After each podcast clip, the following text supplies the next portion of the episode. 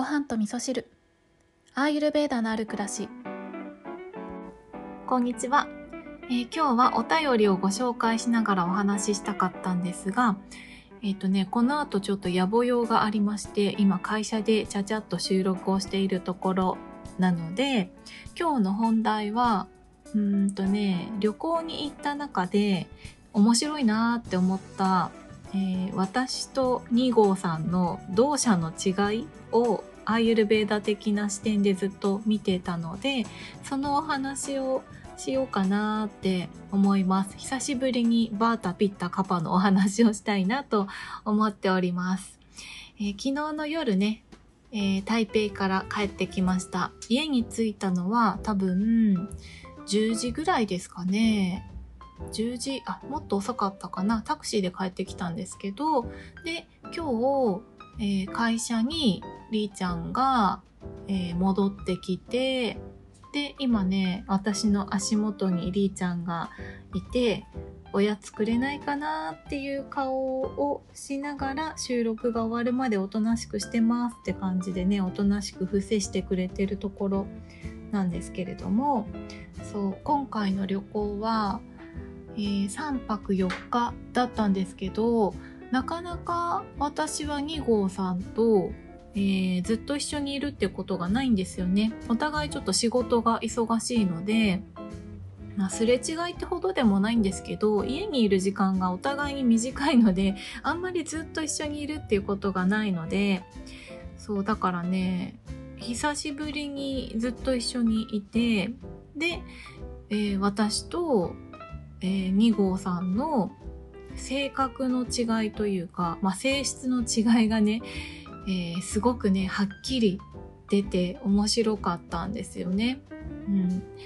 でまあこれはねよくあるあるだと思うんですよ。あのご夫婦とかカップルとかは真逆の性質のね、えー、人同士が補い合いながら助け合いながら切磋琢磨しながら人生を共に豊かにしていくっていうのはあるあるのお話だと思うんですよね。似たものが似たものを引き寄せて、えー、相反するものがバランスをもたらすというねアユルベーダでも言われている自然界の絶対的原則がありますけれどもあの似たようなとこもあればやっぱりね全然違うようなところがあったりもするっていうのが面白いところかなって思うんですけどこの配信は2号さんも聞いてくれているので、えー、最新の注意を払いながら、えー、言葉をちゃんと選んでお話ししようかなって思うんですけど、えー、まあ、えあれですね。結論から言うと違うタイプの人が一緒にいてくれてよかったって思ってるよっていうお話なんですけれどもえっ、ー、とね私は基本的にはバータの性質が結構強いんですね。もともと、え、空と風。特に私の場合は空ですね。空が強いバータなんですよ。あの風が強いバータの人もいれば空が強いバータの人もいるんですけど私の場合はちょっと空の要素の方が強いので、まあ、割と何でもありなんですよね。そう全部受け受け止められるとか受け入れてしまう感じなのでそうだな。イメージで言うとまあ何でもありだからもやっとしてても 全然大丈夫なんですよね。で、2号さんはというと、もうもともとカパ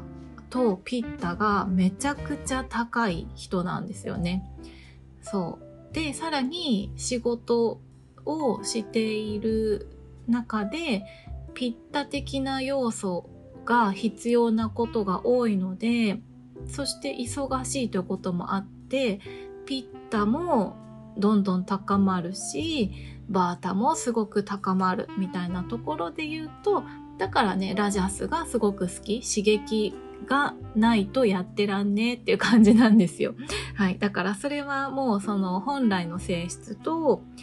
えー、ライフスタイルを考えれば当然だよねっていうことなんですよね。だから今回いろんなところに行きましたけど、2号さんはそのラジャス的なところ、刺激が強い街に行くのはとっても楽しかったっていうのは、ね、元々の性質があるからなんですよね。で、えー、一緒に行動していった中でそのお互いの違いがすごく出たっていうのが私は目的があったとしてもそこに行くまでの道のりを楽しみたいんですよね。だからいくらでも寄り道したいし想定外のことが起これば起こるほど楽しいんですよ。なんかぶらり途中下車の旅みたいなそんなことしたいぐらいなので。そうだから目的があってそこに行き行きながら出会っていくことを一個一個楽しんでいった中でえー、そっちの方が楽しくなっちゃって目的達成できなくても全然 OK なんですよね。もうそれは空の要素めちゃくちゃ強いから何でもありなんですよね。だけど2号さんの場合はもうピッタとカパがすごく強いってところから、えー、何か目的に対してのえー、ぶれない意志というのがすごく強いんですよね。で、それを達成させていくんだっていう、えー、何て言うのかな使命感みたいなところっていうのはピッタのなせる、えー、ことかなっていうところなので、えー、逆私と逆というかその目的を達成することに対してめちゃくちゃまっすぐなんですよ。だからもう脇目も振らずとにかく目的を達成させずさささせるぞっていうねところがあるので、えー、寄り道なんかしてる場合じゃない。いかに効率的に目的地にたどり着くかみたいなそういうところがあるのでえー、ちょっとね声をかけないと早足になっちゃったりとか、えー、私が他の周りを見渡して「ねえねえこれさ」とかって声をかけなければ もう目的に対して一直線で会話すらなくなっちゃうみたいなそういうところがあの浮き彫りになったっていうところがあったんですよね。でこれってえー、何がいいとか悪いとかじゃなくて性質が違うからなんですよね。だからね私はそれをまあ、うん、性質の違いというところを感じながら何て言うのかなここまで違う性質の人と出会えたことがすごく良かったなって思っていてやっぱりそれが自分にないものを持っているっていう証だし、えー、人ってこう生きていく中でやっぱりそういう自分と違う性質のものに出会うとちょっとびっくりしたりとか、えー、拒絶する人もいたり否定する人もいたりとか受け入れられないっていう人もいたりすると思うんですけどだけど少なからずやっぱりそういう性質も自分の中にちょっとはあるんですよね。だから自分にとってなんか違うなとか毛色が違うな不都合だなとかなんかこういうのは好きじゃないんだよなっていうところに出会った時にいかにそれを受け入れて、えー、許してありがとうって思えるかどうかで、えー、その人の魂が成長していくことにつながるかっていうねことを思っているので、えー、別のタイプの人が一番近くにいるっていうのはやっぱりすごくね自分にとってはうん最高のパートナーというかソウルメイトというか、うん、いいバランスなんじゃないかなってことをね改めて思いました。で見渡してみると2号さんだけじゃなくて私の周りにはやっぱり私と全然違うタイプの人もたくさんいてでいざとなった時とかなんか困った時っていうのはそういう違うタイプの人と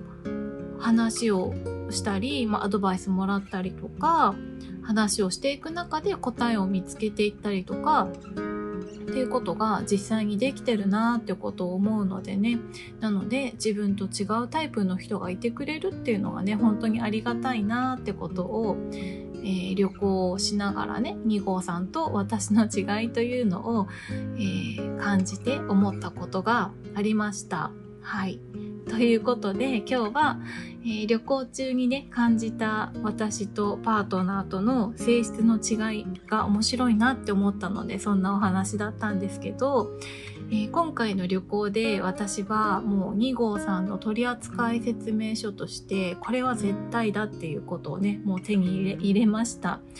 あの2号さんに対しては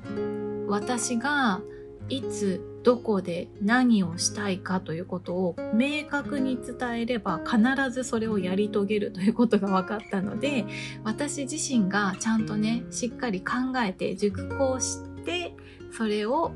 伝えるっていうことが、えー、お互いにとってお互いのためになることなんだなってことがねよくよく分かりました。なので、え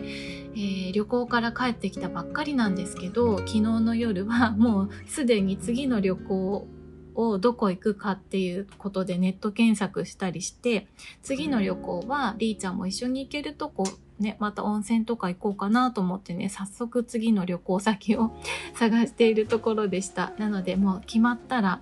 いつ、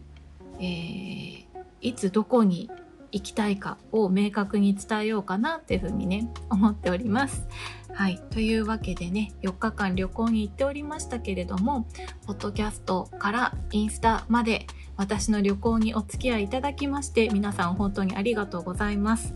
それでは皆さん、今日も良い一日をお過ごしください。今日も聞いていただきましてありがとうございます。